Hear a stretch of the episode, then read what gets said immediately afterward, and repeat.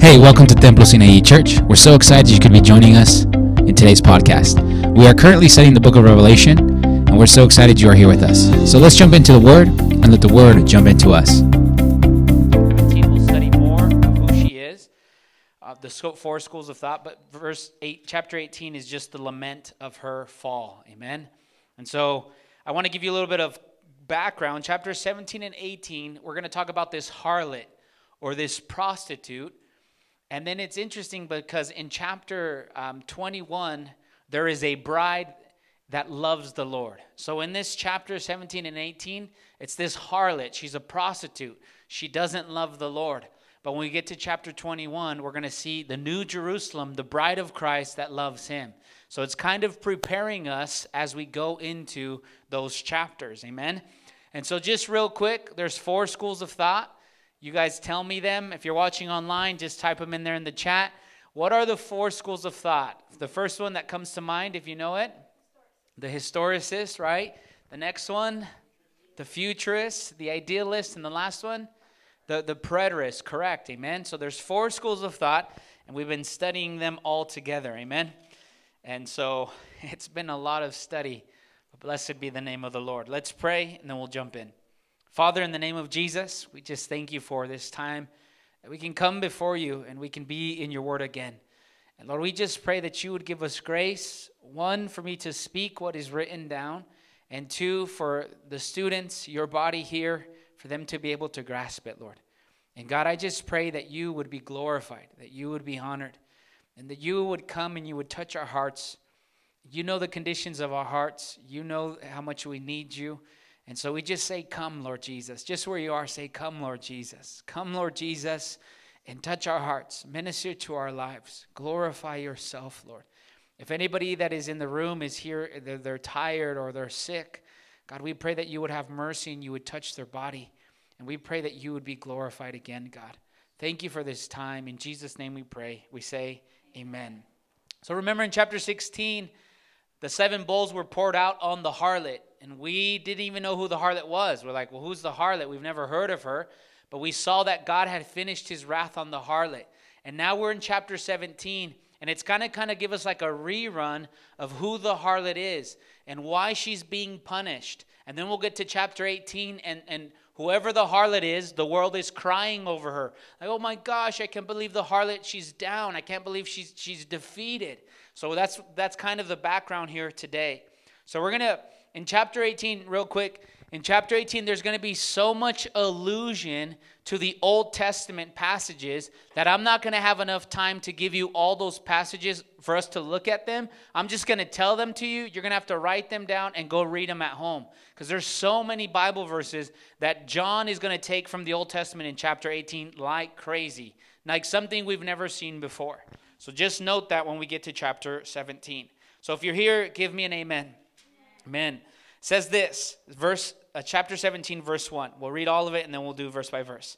Then one of the seven angels who had the seven bowls came and spoke with me, saying, Come, and I will show you the judgments of the great harlot. If you can underline that, underline it. The great harlot who sits on many waters, with whom the kings of the earth committed acts of immorality, and those who dwell on the earth were made drunk with the wine of her immorality.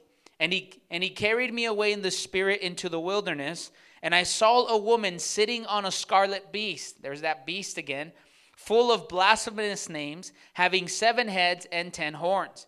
The woman was clothed in purple and scarlet, and adorned with gold and precious stones and pearls, and having on her hand, uh, sorry, having in her hand a golden cup full of abominations, and of the unclean things of her immorality. And on her forehead a name was written, a mystery, Babylon the Great, the mother of harlots and of the abominations of the earth. And I saw the woman drunk with the blood of what? Saints. And with the blood of the witness of Jesus. When I saw her, I wondered greatly. And the angel said, Why do you wonder? I will tell you the mystery of the woman and of the beast that carries her, which has seven heads and ten horns. So we see this harlot. She's sitting on this beast, right? She's sitting on this beast. And then John sees her and he says, Whoa, she's actually pretty amazing. And then the angel says, Hey, don't, don't be amazed. I'll give you the commentary. But right now, we're going to see the angel's commentary, and we're going to be more confused than we were when we started. Just watch. Verse 8 The beast you saw was and is not, and is about to come out of the abyss and go to destruction. What? It was, was not, comes out. And those who dwell on the earth, whose names have not been written in the book of life from the foundation of the world, will wonder when they see the beast. And he was, and is not, and will come. So, do you guys know who the beast is there now? Verse 9. Here is the mind which is wise. Seven heads are seven mountains on which the woman sits. And the seven kings, five have fallen, one is, the other one has not come, and when he comes, he must remain a little while. The beast which was and is not is himself also the eighth, and is on the seventh, and he goes to destruction. The ten horns which you saw are ten kings, who have not received a kingdom, but they receive as kings with the beast for one hour the authority. Verse 13. These have one purpose they have given their power and authority to the beast. These will wage war against the Lamb, and the Lamb will overcome them because he is the Lord of lords and King of kings. We say amen. And those who are with him are called chosen and faithful. And he said to them, He said to me, The waters which you saw, where the harlot sits, are peoples. Well, we know that now. The waters represent peoples, and multitudes, nations, and tongues. And the ten horns which you saw, and the beast, these will hate the what? harlot and will make war. Sorry, will make her desolate and naked, will eat her flesh and will burn her up with fire. For God has put it in their hearts to execute his purpose by having a common purpose and by giving their kingdom to the beast until the words of God was fulfilled. The woman whom you saw is the great city which reigns over the kings of the earth. So there's the commentary of who the woman is, who the who what these horns are and what not. Now let's begin here in verse 1. Then one of the seven angels who saw the seven bowls came and spoke with me, saying, Come and I will show you the great harlot who sits on many waters. So all of a sudden, we see this great prostitute, this great harlot, that she comes into the scene. And we see that she's sitting on top of water, and this is all symbolic imagery. She's sitting on this water, and then all of a sudden, she's riding this beast. But she's made everybody drink of her immorality. She's made everybody drunk off her lifestyle. So then the question we should first ask is well, who is this harlot? Who is this prostitute? Well, remember, there's four schools of thought, and here we go. The first one, if you're taking notes, is the historicists. The historicists believe that the great harlot is the church of Rome. This is the harlot, the church of Rome. Okay? And this reality that she sits on many waters is actually, this is literally true of who Babylon was. When we read the book of Jeremiah, we're going to go there, Jeremiah 51, verse 13, Jeremiah tells us that Babylon was a city that sat on water. And so remember, John is going to pull imagery from the Old Testament to make us understand these connections. So, who is this Babylon? Well, if you're a historicist, you say it's the Church of Rome. Remember, they think the book of Revelation, they believe the book of Revelation is what? Is all about the Roman Catholic Church and how she was corrupt and how God is going to destroy her one day, right? That's what that school of thought thinks. Now, go with me to Jeremiah real quick. Jeremiah 51, verse 13 and blessed be the King of Kings and Lord of Lords. Amen. Jeremiah 51. Remember what we're talking about. Babylon. Who is she? Remember the book of Jeremiah. They're going, he's telling them they're going to go into captivity because they are sinful. They are a harlot. Watch what he says here. Jeremiah 51, verse 13. If you see the title, it says Babylon, correct? There the judgment against Babylon. Now let's read verse 13. O you who dwell by what? By many waters. This is the reality. The harlot in the book of Revelation is riding on many waters. This is the imagery that we're using here. Okay, now go back to Revelation. So, who is this harlot? Well, she's the church of Rome. And this is interesting. I want you to notice how she is dressed.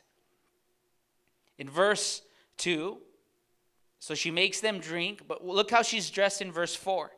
The woman was clothed in purple scarlet and adorned with gold and precious stones, pearls, having her hand with a golden cup full of abominations and the unclean things of her immorality. I want you to notice how she's clothed. She's clothed in purple and in scarlet. So if you're a historicist, what comes to mind to you is what?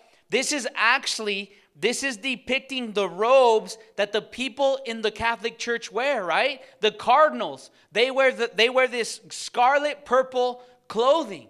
And so they say, well, this is easy. When you're reading about Revelation 18, these are the Catholic, these are the, the, the, the cardinals in the Roman Catholic Church. And then notice this, verse 5.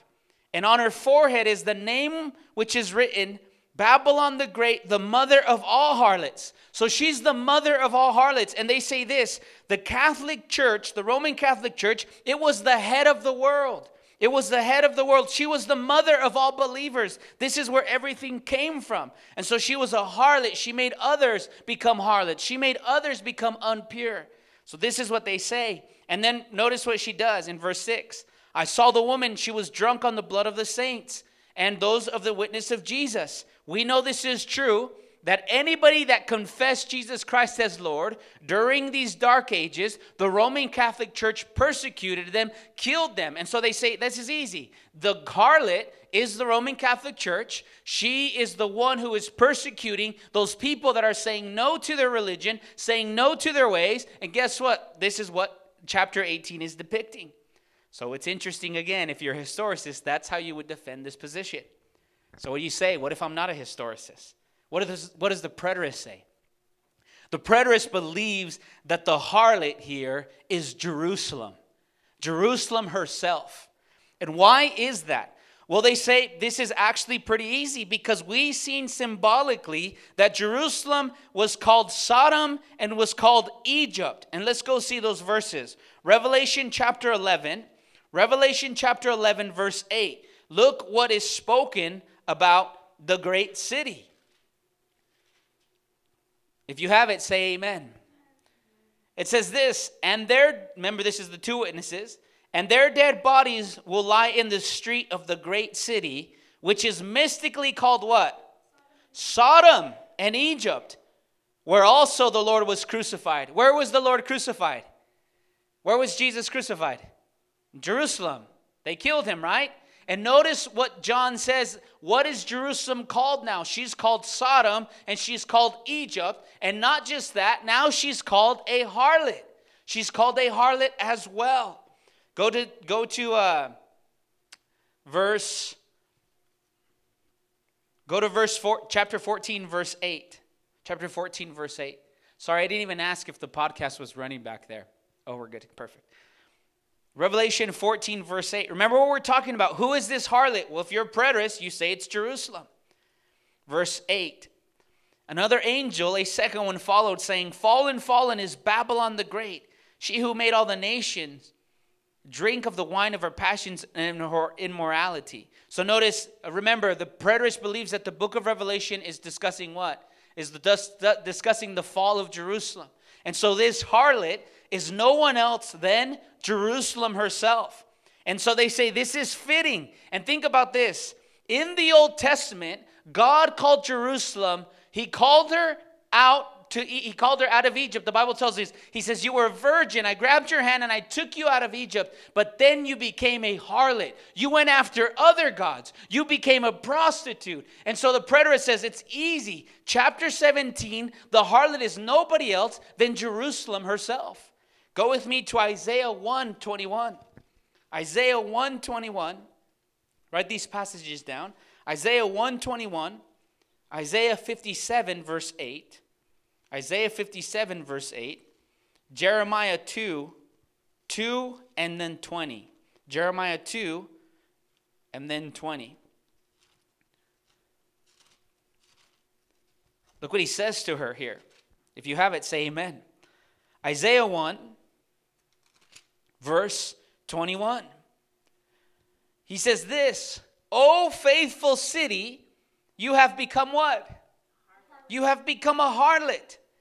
She was full of justice, righteousness once lodged in her, but now you are murderers. Look what God calls Jerusalem. You've become a what? You've become a harlot. You guys know the prophet Hosea. The prophet Hosea had to marry what? He had to marry a prostitute. Who was this prostitute? Gomer. And why did he have to do that? To show that Jerusalem had now become a prostitute. She had become a harlot. And remember, we're not talking about sleeping around with people. When the Bible calls people harlots, it's because they've gone after other gods. They've gone after other gods. And friends, listen tonight to the voice of the Holy Spirit, putting aside the schools of thought. Search your heart and make sure that you have not become a harlot. There is only one master that we serve, and it's the Lord. Amen. Say amen. That's who we serve, is the Lord. Watch your heart, take care of your heart. Go to 57, verse 8. Isaiah 57, verse 8. God is good and worthy of praise. Isaiah 57, verse 8. Is the Lord speaking to the evil rulers of Jerusalem? Look what he says. You guys have it?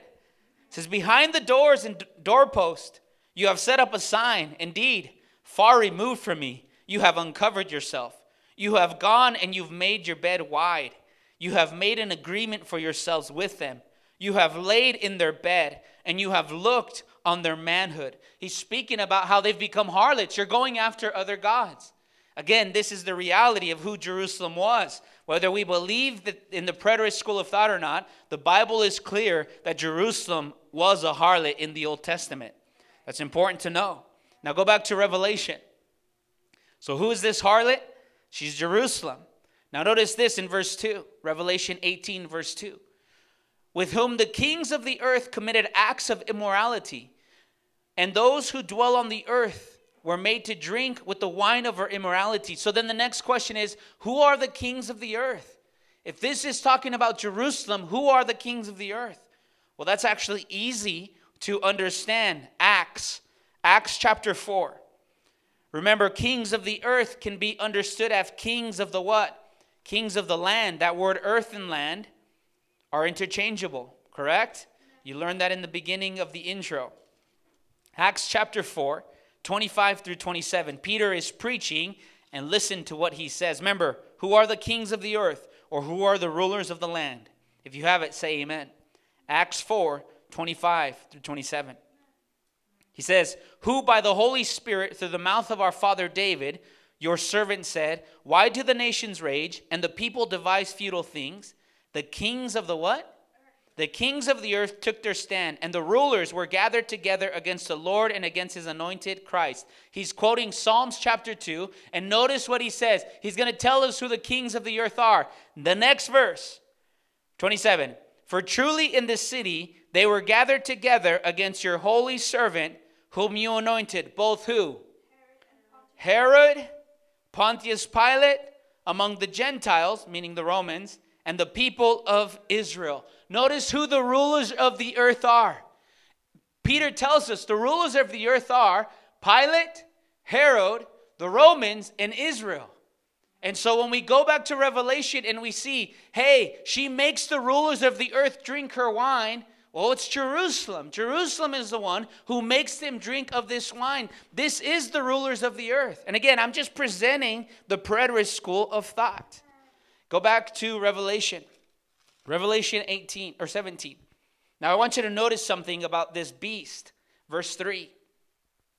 And he carried me away in the spirit into the wilderness, and I saw a woman sitting on a scarlet beast now, notice this this woman, she's sitting on this beast, right? She's sitting on this beast. And remember, we already talked about who this beast was in Revelation chapter 13. The preterists believed that the beast was what? The Roman Empire. So, Jerusalem is sitting what? On the Roman Empire. Jerusalem had its power to crucify Jesus because she was great? No. What did she need? She needed the Romans to what? To kill Jesus. So, this is who this scarlet beast is. So the woman or the harlot is what? The harlot is Jerusalem. And now watch verse 6. And I saw the woman drunk with blood of the saints and with blood of the witness of Jesus. This is, the preterist says, there is no other city than Jerusalem that could be charged with the blood of the prophets and the blood of the saints. Do you agree with that? Go with me to Matthew 23, verse 37. Matthew 23, Matthew 23, verse 37. Let's see what Jesus says about Jerusalem. Matthew 23, verse 37. If you have it, say amen. Remember, we're reading about the harlot. and she's guilty of the blood of the saints. And I'm showing you the preterist school of thought says that the harlot is Jerusalem. Verse 37. Somebody read it so I can get a drink, please. Nice and loud. Jerusalem, Jerusalem, who kills the prophets and stones those who are sent, those who are sent to her. How often I wanted to gather your children together, the way a hen gathers her chicks under her wings, and you were unwilling. Notice Jerusalem, Jerusalem, you kill the prophets and those who are sent to you. I wanted to bring you in, but you didn't want me. And what is the harlot guilty of in Revelation 17? The blood of the saints. She's guilty of that. Luke 13, verse 33. Luke 13, verse 33. Again, friends, I don't care what school of thought you are, I'm just here to present all the schools. Luke 13, verse 33. And just an FYI, you're not going to hear four schools of thought anywhere else. That's the truth. Luke 13, verse 33. You have it? He says, Nevertheless, I must journey on today and tomorrow and the next day, for it cannot be that a prophet will perish outside of what? Jerusalem. Verse 34 Jerusalem, Jerusalem, the city that kills the prophets and stone those who are sent to her. How often I wanted to gather your children together as just a hen gathers her brood under her wings, but you had not have would not have it.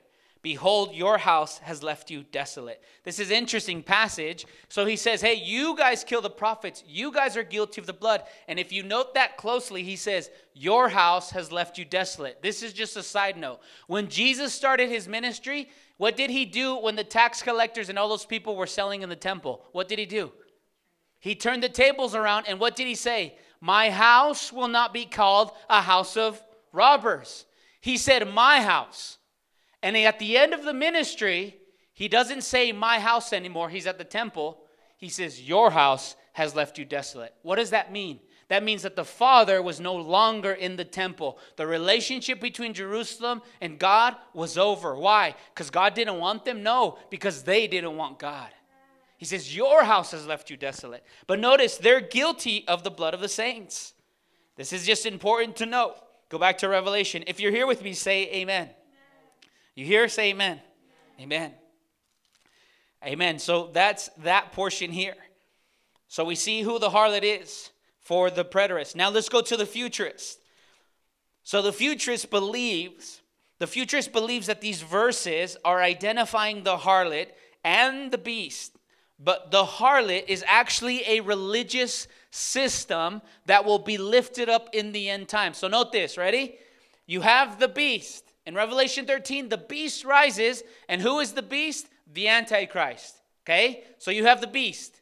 And then you have this harlot that shows up. And the harlot is a religious system. A religious system. So think about it. The harlot will be here. She has a religious system. And the Antichrist will have a political system. And they'll connect and they'll rule and reign over everything.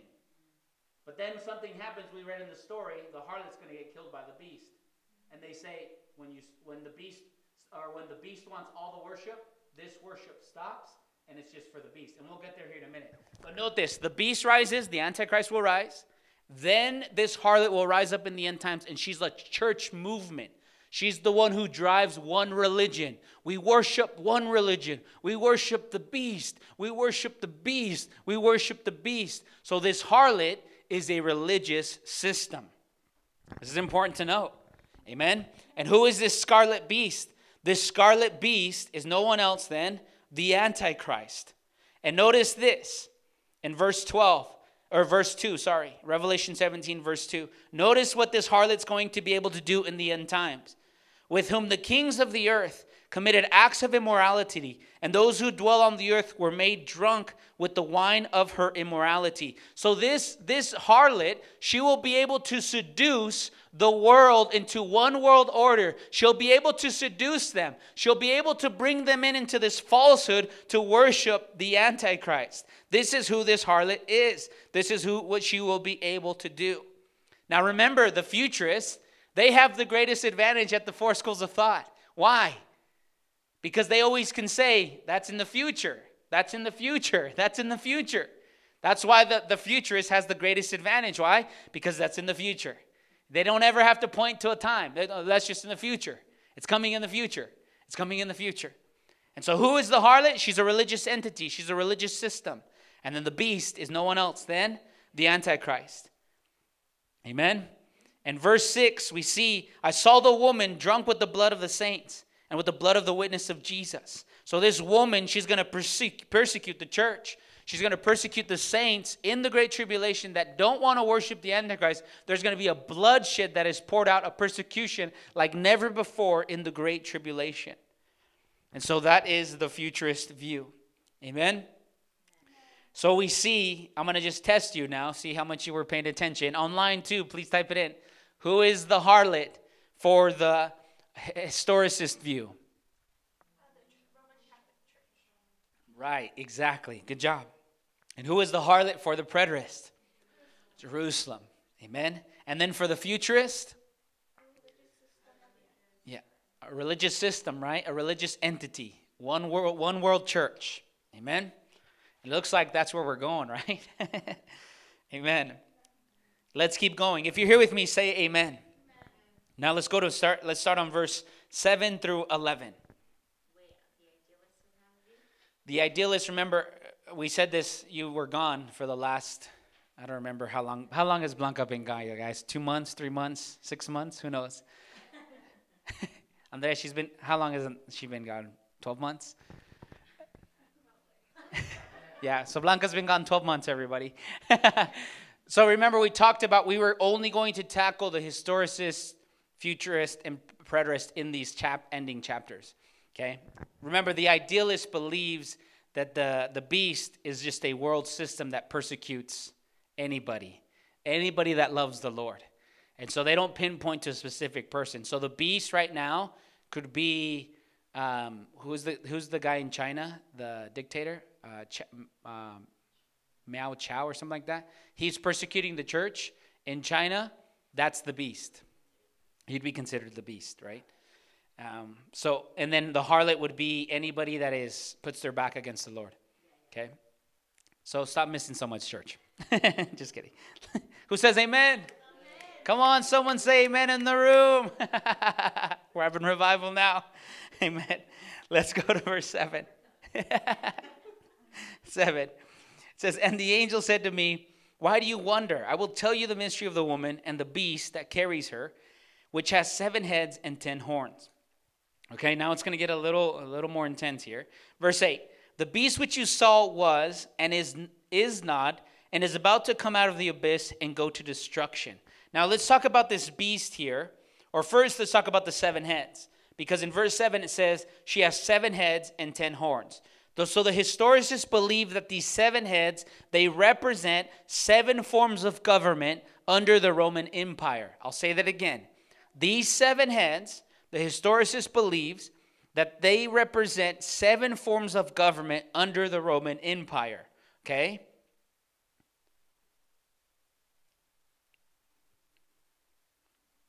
And then, and then it says in verse 8 the beast that you saw was, is, and is about to come out of the abyss and go into destruction. So I'm going to have to read this to you. So the beast that was and is not and will ascend out of the abyss so the beast that was is the Roman Empire. So the beast that was is the Roman Empire. And the one that says and is not, it's when the Roman Empire ceased because Christianity arose. And then it says, and will ascend again out of the bottomless pit, meaning this is when the Roman, the Roman, uh, Roman church revived itself but its end is going to be perdition, meaning it's going to the bottomless pit. So they break it up in three parts, and so will the preterist here in a minute. So the beast that was, I'll say that again, is the Roman Empire. And is not, it's when it ceased to become because Christianity, Christianity arose. And then it says, will ascend out of the bottomless pit. It's when it will revive itself again and go into perdition. Amen? They break that up in three ways. Okay? And remember, this beast, they believe it's the Roman Empire.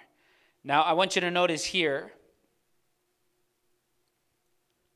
verse 8 the beast that you saw was and is not and is about to come out of the abyss and go to destruction.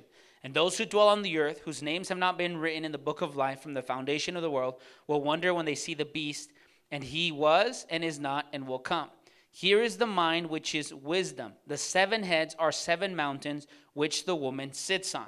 So note this the seven mountains, this is geographically speaking, you can look this up. The seven mountains is actually uh, what it's meant is seven hills. Seven hills, when you speak of Rome, they, they call it the seven hills, geographically speaking. So the, the historicist says, oh, these seven mountains, they're just talking about the seven hills. So this gives them even more uh, backup power, if you will. Now the seven heads, look at the next verse. The set verse 9. Here's the mind that is wise. The seven heads are seven mountains. They say that's speaking about Rome, on which the woman sits. And then there are seven kings. These seven kings actually these seven heads are seven kings. We saw the seven heads in verse 7 are seven kings. Okay? They're seven kings. Verse 10 These seven kings, five have fallen, one is, the other one has not come, and when he comes, he must remain a little while. Verse 11 The beast, which was and is not himself, also the eighth, is one of the seven, and he goes to destruction. And then we get to the ten horns. Someone read verse 12, please. The ten horns which you saw are ten kings who have not received a kingdom, but they receive authority as kings with the beast for one hour. So notice this these kingdoms are coming together, and they receive this authority from the beast. We already talked about who the beast was. They believe it's the Roman church, okay? So we see that for the historicists. Now let's break this down for the preterist. They believe that the beast is the Roman Empire.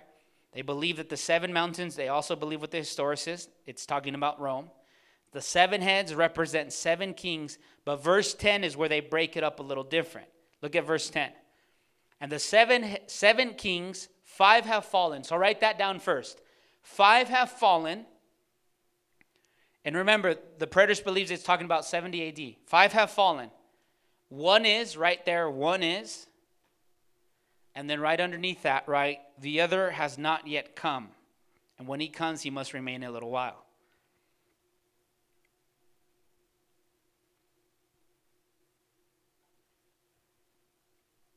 So this is uh, really interesting if you're a preterist or you hold this school of thought. Five have fallen. We know this historically. There were five emperors before this was written. Ready? Here's the first one Julius Caesar, Augustus, Tiberius, uh, Caligula, C A L I G U L A, and the last one was Claudius. Five have what? Five have fallen. One is, the one is, is Nero the emperor. The other one has not yet come, and when he comes, he will remain a little while. Remember, I told you this when Nero was in power, he committed suicide. And when the next person came to power, they were only there for what? A little, uh, uh, a little uh, span of two or seven months. And this one that was not yet to come is uh, Galbatha. G A L B A. Galba? Galba. And he was only in power for seven months. So let's read verse 10 now that you have that. The seven kings, five have fallen, one is, the other one has not yet come, and when he comes, he must remain a little while. The beast, yeah, he must remain a little while. So five have come, one has, one has, the other has not yet come, and when he comes, he must remain a little while. So you see how they would break that up. The preterists, they would say these things about who and what these kings are. Amen. The futurists, the futurists again, they are in agreement with the seven mountains. The seven mountains, this is uh, speaking about Rome in ancient times, which was called the seven hills. Now, the seven kings, they're not literal mountains. They say, again, these seven kings are seven empires that rose up during history. Now, they take this a little different. The five have fallen, one is, the seventh one has not come, and the eighth will come. So five have fallen. This is how they take it Egypt, Assyria, Babylon, Persia, Greece. I'll say that again.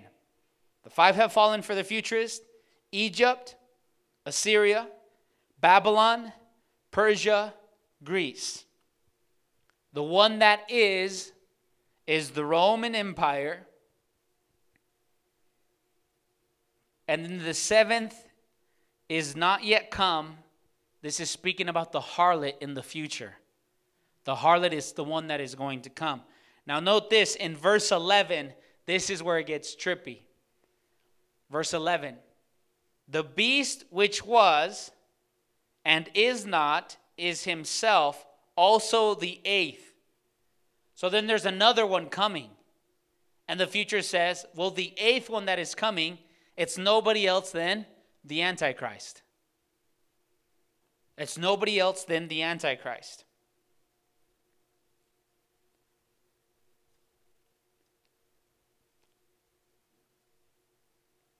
And then notice this in verse 12 the ten horns which you saw, they're ten kings who have not received a kingdom, but they receive authority as kings for the beast for one hour.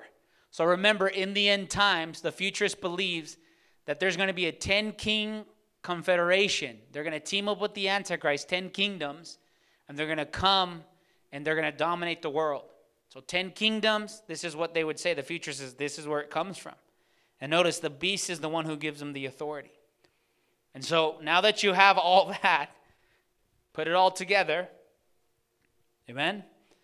Now we're going to shift in these verses from we were considering the beast with seven heads, now we're going to see his 10 horns. Okay? We already said a little bit about the 10 horns or the 10 kings. Now let's continue. If you hear, say amen. amen.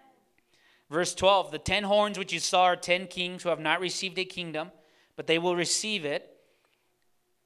But they receive it, the authority as kings, but the beast, they have it for one hour. These have one purpose they give the power and authority to the beast. Verse 14. These will wage war against the Lamb, and the Lamb will overcome them because he is the Lord of lords, King of kings, and those who are faithful with him are called and chosen and faithful. And he said to them, He said to me, The waters which you saw, where the harlot sits, are peoples, multitudes, nations, and tongues. And the ten horns which you saw, and the beast, these will hate the harlot, and will make her desolate and naked. They will eat her flesh, and will burn her up with fire. For God has put in her heart to execute his purpose by having a common purpose, by giving their kingdom to the beast until the word, words of the God will be fulfilled. The woman who you saw is the great city, which she reigns over the kings of the earth. Now, this is where it gets. Uh, so we see the 10 kings. Let's go to the historicist. The 10 kings are actually 10 kings, 10, 10 literal kingdoms that, that will arise and that have arisen. The great city which reigns over the kings of the earth is no one else than Rome. We see the great city is no one else than Rome. The, his, the preterist believes the ten horns represent kings as well. The ten kings, um, they may represent kingdoms, like people in power, people that were actually military power that came to destroy Jerusalem during the Jewish war. Now, I want you to note something here in verse 16. This is where the preterist kind of goes on his own. And the ten horns which you saw, and the beast, and the beast, these will hate the harlot Notice this the beast hates the harlot. Now, this is imagery that comes from Ezekiel. Go with me to Ezekiel. Ezekiel 16. We're going to read 37 through 41. Ezekiel 16, 37 through 41. Amen. You here with me, friends? Amen. Ezekiel 16, 37 through 41. Listen to the imagery that comes from here. Remember, they will hate the harlot. You have it? Someone that wants to read it, 37 through 41.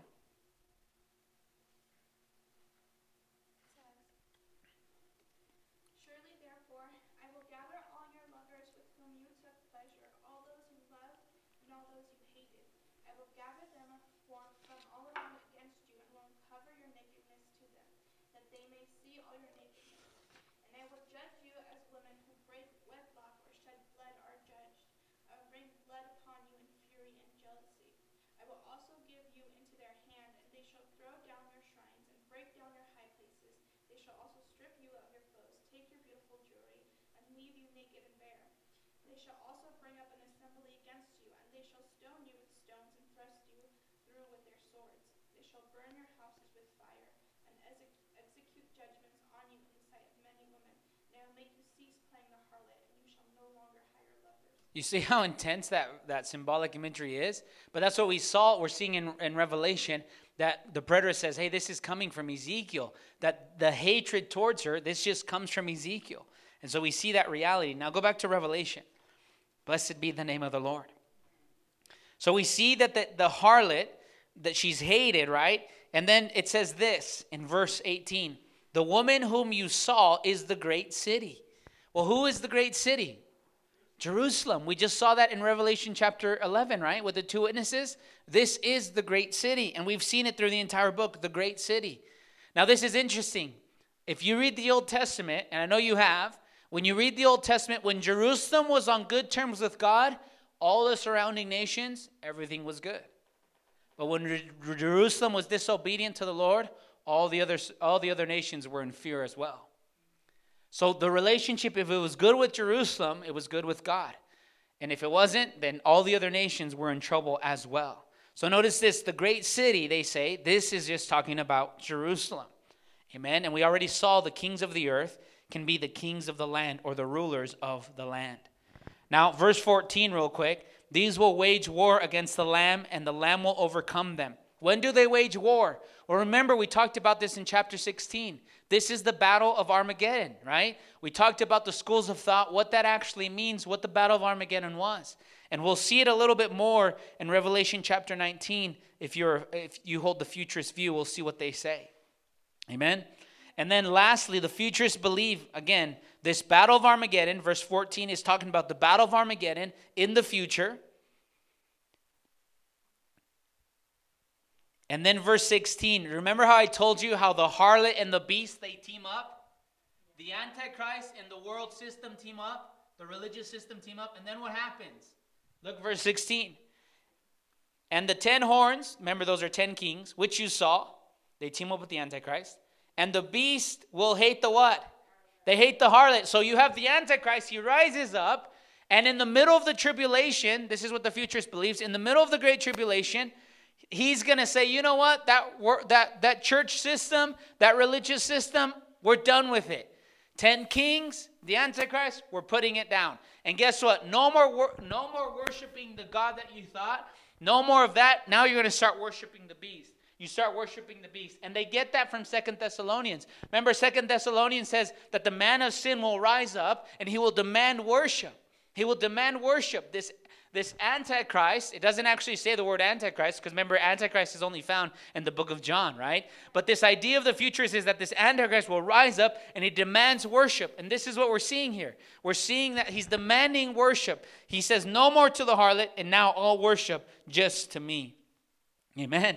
And so that's what's going on in chapter 17. So, just real quick, just in your little table there, just have a little discussion. Okay, this is what I'm learning. You guys over here, just talk a little bit, okay? In the room, just hey, real quick, what you're learning, and then we're to do chapter 18, okay? So go ahead and just talk in the comments at home. Please let us know what you're learning, what you're understanding. Amen. So just start talking in the room real quick. What you're understanding, what you're seeing, what questions you might even have here in a minute, and then we'll jump into chapter 18. Blessed be the name of the Lord.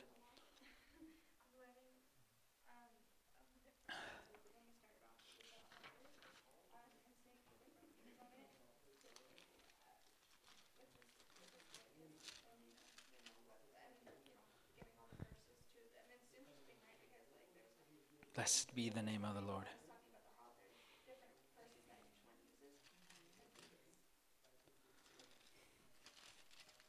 Blessed be the name of the Lord. Keep sharing. Amen. Blessed be the name of the Lord.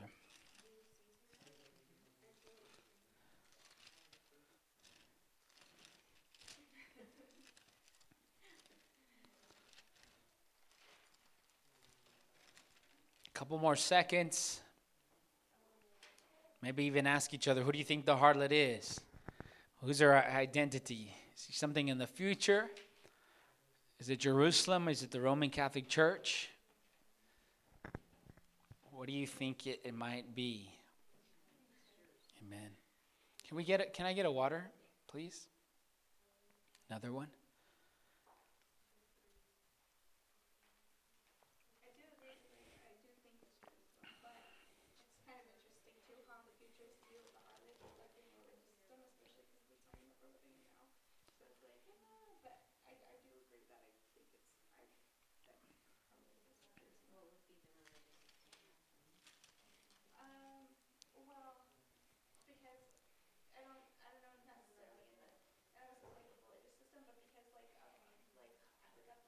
It's perfect.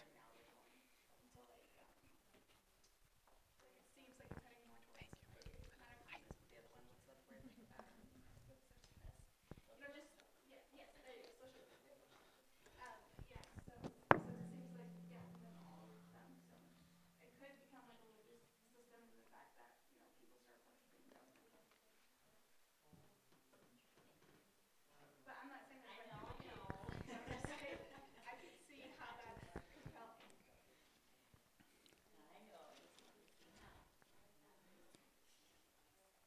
Amen. Thank you for sharing with each other. Amen. I know it was really brief, but I we got to keep going. Amen. So we see that. Does that make sense of who the harlot might be? It's according to the schools of thought.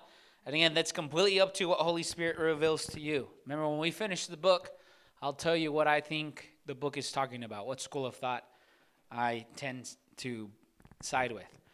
Amen. Not that it matters because Jesus is coming back anyway. Amen. And so let's go to Revelation chapter 18 now. And so this is important. Remember how I told you there's going to be so much allusion to the Old Testament. Now you're going to have to write these notes down because chapter 18 is going to be quoting, uh, it's going to talk about Babylon, how she wept in her destruction.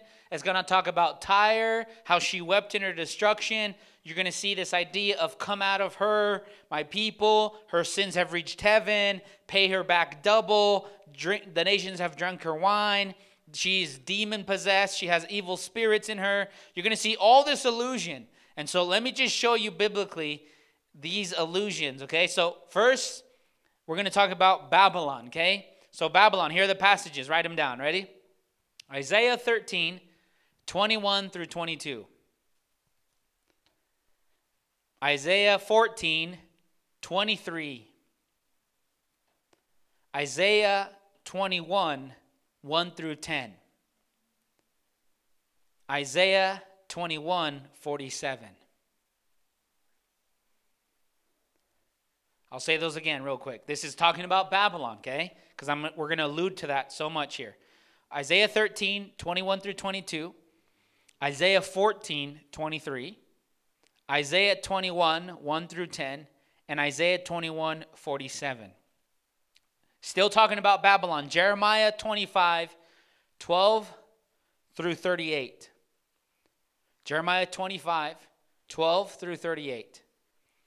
And then Jeremiah 51, verse 7. Those are all passages in the Old Testament that talk about Babylon and her destruction and how there was lament over her destruction. Because right now we're going to see her fall. She's done. The harlot is destroyed by God.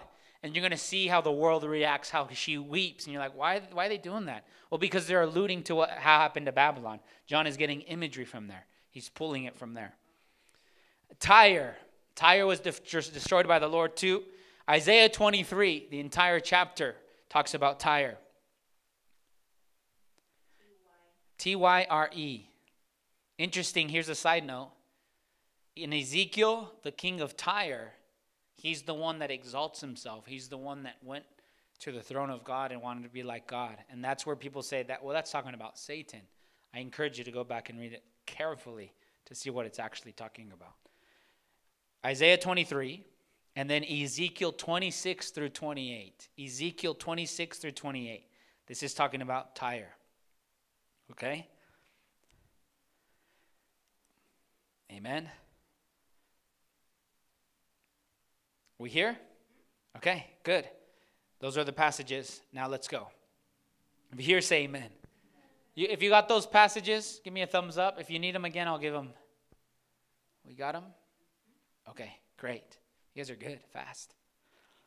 Verse 18, chapter 18. After these things, I saw another angel coming down from heaven, having great authority, and the earth was illuminated with his glory. A lot of people say this is Christ. Some people say they don't know who it is. I don't know who it is. I don't think it's Christ, but it could be. Doesn't matter though. It says, verse 2 And he cried out with a mighty voice, saying, Fallen, fallen is what? Babylon the Great. We finally see her fall. This is what the whole book was about, was her fall. Remember what, the, what, what they said in chapter 6? When will you avenge our blood? When will you avenge our blood from the harlot?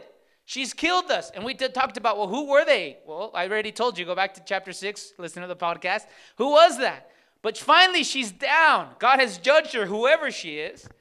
Now, verse 2 and he, and he cried out with a mighty voice, saying, Fallen, fallen is Babylon the Great. She has become a dwelling place of what? She's become a dwelling place of demons, a prison of every unclean spirit, a prison of every unclean and hateful bird. For the nations have drank the wine of her passion, of her immorality, and the kings of the earth have committed acts of immorality with her. And the merchants of the earth have become rich by the wealth of her sensuality. I heard another voice from heaven saying, Come out of her, my people, so that you will not participate in her sins and receive her plagues. For her sins have piled up as high as the heaven, and God has remembered her iniquity. Pay her back as she's paid. Give her back double according to the deeds. In the cup which she has mixed, mix twice as much for her. To the degree she has glorified herself and lived sensual, and to the same degree give her torment mourning, for she says in her heart, I sit as a queen, I'm not a widow, and will never see mourning. For this reason, one day, in one day her plagues will come pestilence, mourning, famine, and she'll be burnt up with fire, for the Lord God will judge her, and he who judges her is strong. Amen. He who judges is strong. Amen. Now let's break this down. So, this imagery is coming. Babylon, I already gave you the passages. Tyre, I gave you the passages. Now let's look at this in verse 4. He says, Come, or actually, let's do verse 2 first, and then we'll do verse 4. And he cried out with a mighty voice. Let's get to uh, fallen, fallen is Babylon great. She has become a dwelling place of demons and a prison of every unclean spirit and a prison of every unclean, hateful bird. Now, this is important. This, this, the historicist says this is talking about how the, the church is corrupt with demons. Like, that's just the reality. And we've talked about this. Remember the idols? We've talked about this before. Idols, they do miracles, but they do them by how? By demonic power, right? It's become a house of demons, right? So that's what the that's what the historicists believe. It's talking about how the Roman church has become a house of demons. Now the preterists, the preterists say, hey, these are the words Jesus said about Jerusalem. Remember, Jesus went to every village and every place, and everywhere he went, what did he do? He casted out the devils. He casted out the devils. And there was an interesting scenario that he gets to a place, he casts out the devil, and he says this If the house is not kept right, what happens? He says, Seven more demons come and they dwell in that house. And Jesus says these words, and this is what will happen to you, Jerusalem. Go with me there. Go with me to um, the book of Matthew. Matthew 12, 43 through 45. This is a powerful statement if you hold a preterist view here. The house of demons, she has become a house of demons. Well, the preterist says no one else was a house of demons except uh, except Jerusalem. Matthew 12, 43 through 45. Look what he says here. If you have it, say amen.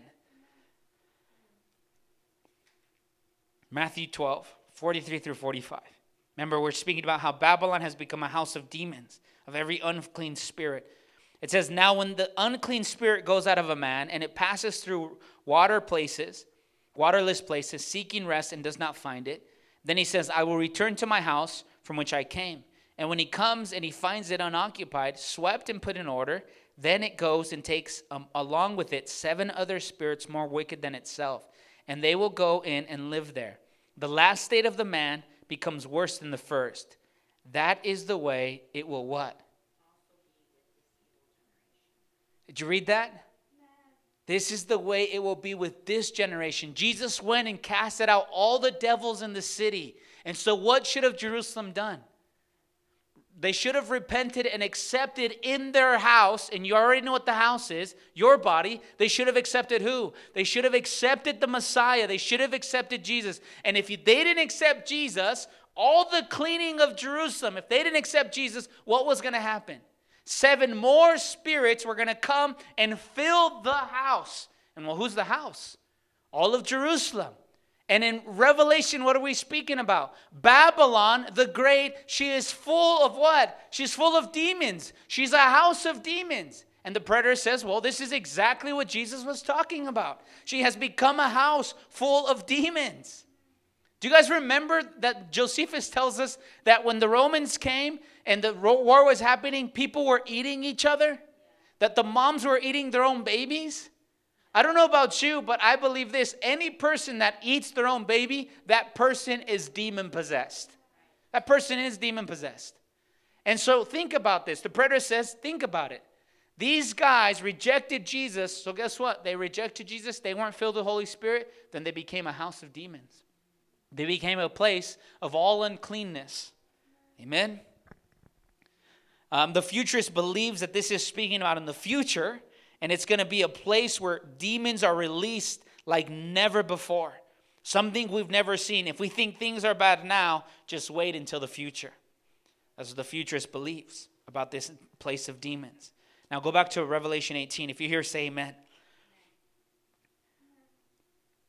Now, verse 3 For the nations have drank the wine of the passion of her immorality, and the kings of the earth have acted in immorality with her. Now, this drinking, the nations have drank it. Go back with me to Jeremiah. This is coming from Jeremiah, this illusion. Jeremiah 51, verse 7. Remember, I told you it's all imagery coming from the Old Testament. Jeremiah, listen what he says about Babylon and how she did it, she did what she did here, made them drink also. Are you here? Isaiah 51, verse 7. Anybody that wants to read it, go ahead.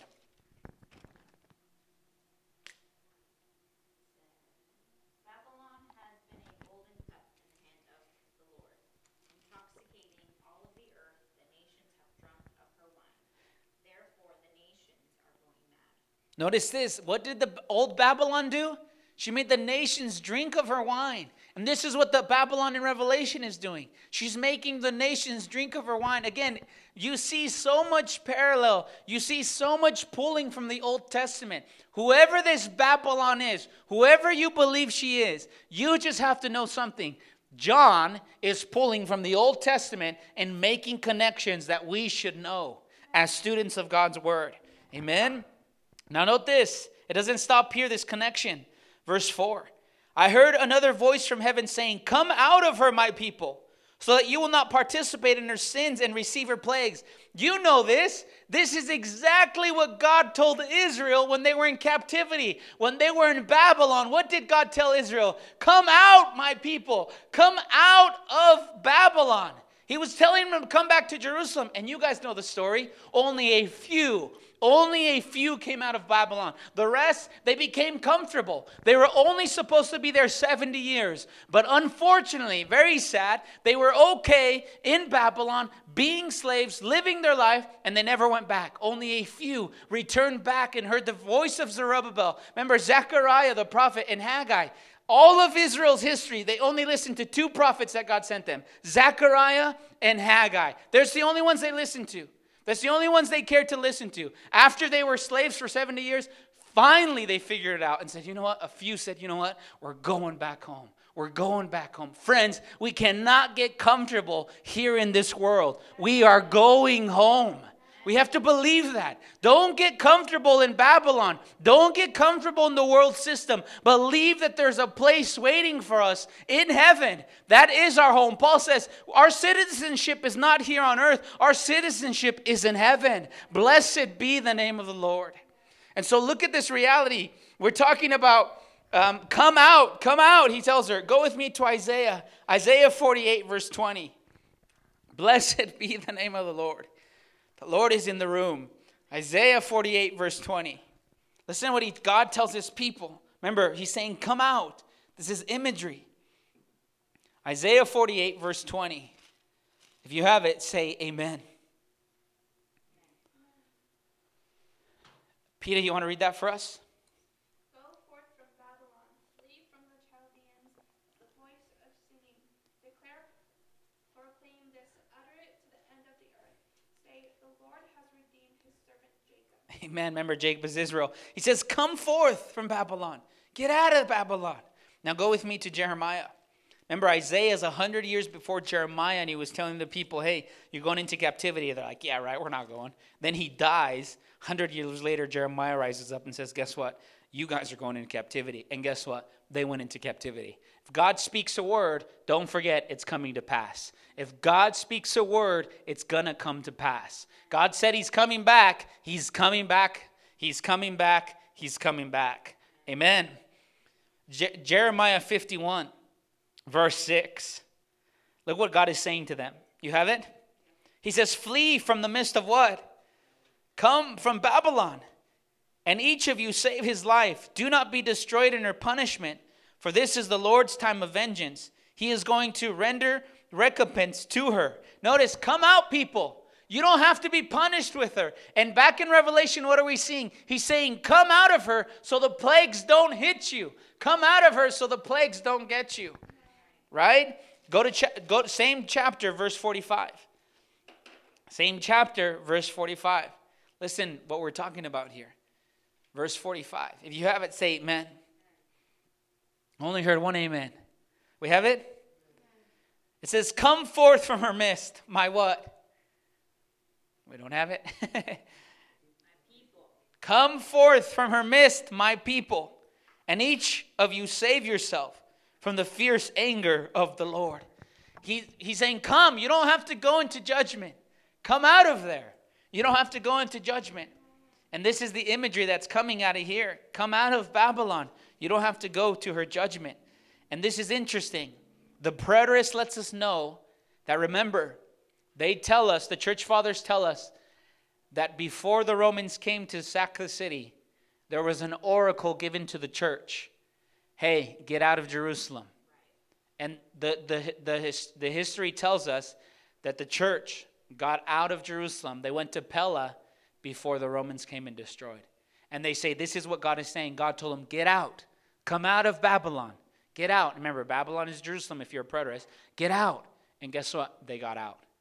Remember in Luke 21, Jesus says, Hey, when you see Jerusalem surrounded by armies, get out. Run. Amen? If you hear, say amen. Let's keep going. Oh, this coming out also, this is important. If you're a futurist, the coming out here is talking about those who say no to the Antichrist. Remember, because if you're futurist, you believe, depending how you believe, but there's futurists that believe that there will be a group that says no to the Antichrist. The Antichrist will say, Worship me, worship me. But there'll be a group that says, No, we're not going to worship you. And the futurist says, This is God saying, Come out, come out, don't worship the Antichrist. And there'll be a group that comes out and doesn't worship the Antichrist. That's important to see. Amen? Let's keep going here. God is good. It says this Come out of her and will not participate of her sins or receive her plagues. Verse 5 For his sins have piled up as high as the heaven, and God has remembered her. Her sins have reached the heavens.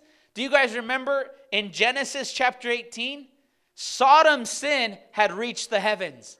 Genesis 18, verse 21. Genesis 18, verse 21.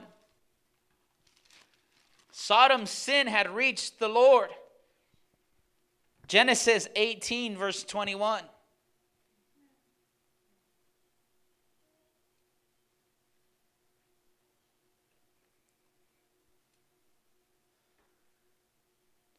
Do you have it? Let's read 20 just to get some context. And the Lord said, The outcry of Sodom and Gomorrah indeed is great, and their sin is exceedingly grave. The outcry, verse 21. I will go down now and see if see if they have done entirely according to its outcry, which has come to me. If not, I will know. So the cry of sin had reached God in the Old Testament with Sodom and Gomorrah, and now we're seeing here that the sin has reached God. It's reached his heaven. Again, imagery coming from where? The Old Testament. Verse 6, back in Revelation. Pay her back even as she has paid. Give her back double according to the deeds in the cup which she has mixed. Pay her twice as much. This idea of paying her back double, well, this comes from Jeremiah 16 18. Jeremiah 16 18. Jeremiah 17 18. This is paying her back. Let's go just look at one of the passages. You can look at them all at home. Again, for the cause of time. But let's just look at 16 18. Remember, pay her back double. 16, 18. Listen to what God says here. You have it? Amen. I will what? I will repay double for their iniquity and their sin, because they have defiled my land. They have filled my inheritance with the carcasses of their detestable and abominable idols. So this is God speaking. I'm going to what? They're going to pay double for what they've done. Jerusalem's going to pay double just because we're there already. 17, 18.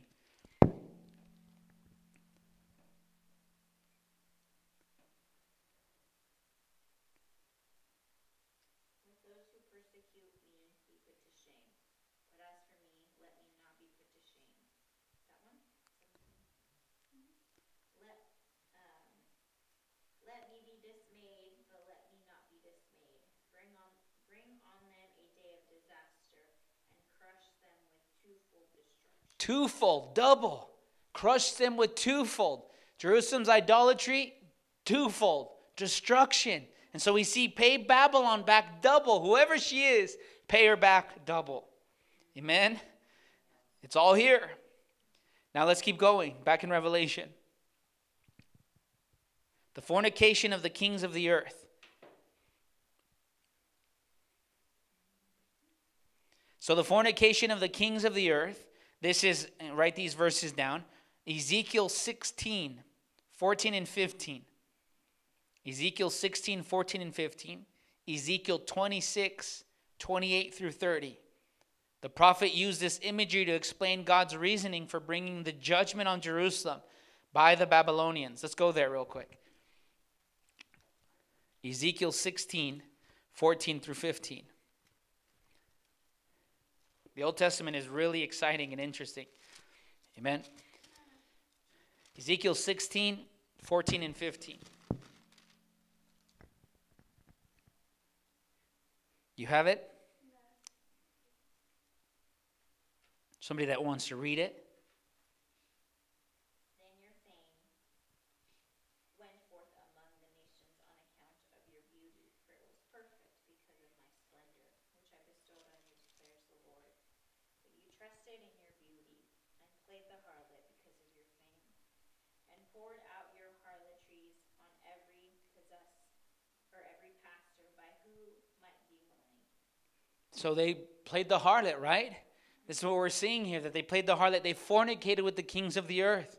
And this is what Babylon does in Revelation. Go to chapter 26 real quick, just there. 26, verse 28 and 30 in, Ezekiel. And I'm about done here.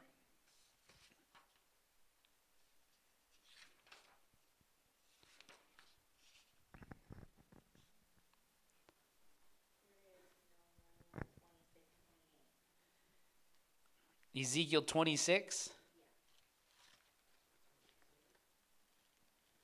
Am I mistaken here? Ezekiel? Ezekiel goes to 26, I believe. Yeah, it only goes to verse 21. Oh, you're right. Must be mistaken here.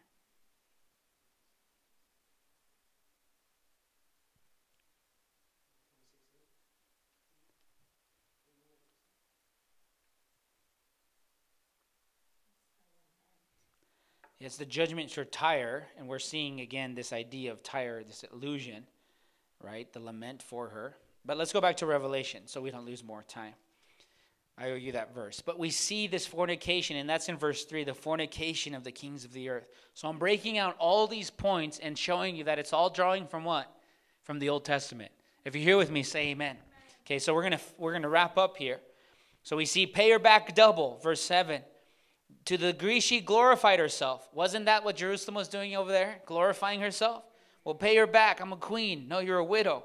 And then verse 8 For this reason, in one day her plagues will come to her pestilence, mourning, and famine. You know that pestilence, mourning, and famine, that's the way God judged Jerusalem. That's how he did it with Ezekiel, right? He brought judgment, pestilence, and famine. That's how they died. Now, verse 9 through 24, I'm not going to give you commentary because it's just going to be a lament. They're just crying for her. Whoever this Babylon is, they're just crying for her. So let's just read it and then we'll wrap up. Blessed be the name of the Lord. If you hear, say amen. Verse 9 The kings of the earth who committed acts of immorality, it's really repetitive, live sensually with her, will what? They weep and they lament over her when they see the smoke of her burning. Remember, the smoke of Sodom goes before the Lord. This is imagery as well. Standing at a distance because of the fear of her torment, saying, Woe, woe, woe, the great city, Babylon, the strong city, for in one hour your judgment has come. And it's not a literal hour, it's symbolic. Remember, Jesus is going to raise us up on the last day, and it's going to be within one hour. And we talked about this. Does that mean 60 minutes, or does that mean really fast? Not really sure, but we thinking it's just going to be really fast. So Babylon's destruction was fast. The merchants of the earth wept, mourning over her. No one buys their cargo anywhere anymore. Cargoes of gold and silver and precious stones and pearls and of fine linen and pearl, purple and silk and scarlet and every kind of wood and every article of ivory and every article made from very costly wood and bronze and iron and marble and cinnamon and spice and incense and perfume and frankincense and wine and olive oil and the fine flour and wheat and cattle and sheep and cargoes of horses and chariots and slaves and human lives. The fruit you long for has gone from you and all things that you are luxurious and splendid have passed away from you, and men will no longer find them. The merchants of these things who became rich from her will stand at a distance because of the fear of her torment, weeping and mourning, saying, Woe, woe, woe, the great city. She was clothed in fine linen, purple and scarlet, and adorned with gold and precious stones. For in one hour, such a great wealth, what? Has been laid to waste, and every ship master, every passenger, sailor, and many as make their living by the sea stood at a distance and were what? Were crying out loud and saw the smoke of her burning. This is all repetitive. The smoke of her burning. This is what happened in Sodom. The smoke was burning before the Lord. Saying, What city is like the great city? We already discussed what the great city was in previous verse previous chapters.